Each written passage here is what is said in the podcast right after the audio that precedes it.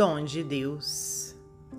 Alguém um dia perguntou a Michelangelo enquanto ele esculpia: Senhor, por que razão martelar, martelar esta pedra indefesa? Não seria mais justo deixá-la em paz no coração da natureza? O escultor, entretanto, respondeu simplesmente, sem alterar a voz: Um anjo mora preso neste bloco maciço e tem o compromisso de trazê-lo até nós.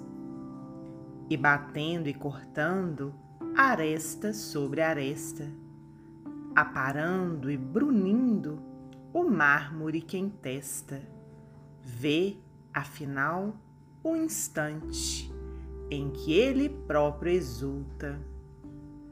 A obra-prima que jazia oculta aparece soberana. É um anjo que sorri quase que em filigrana.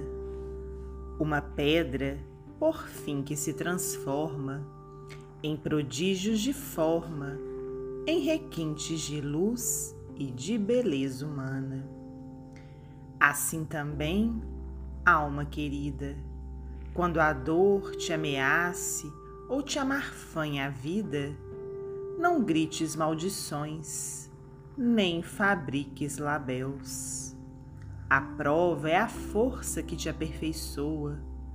A dor nasce de Deus por dom profundo, que te arranca do mundo para brilhar nos céus.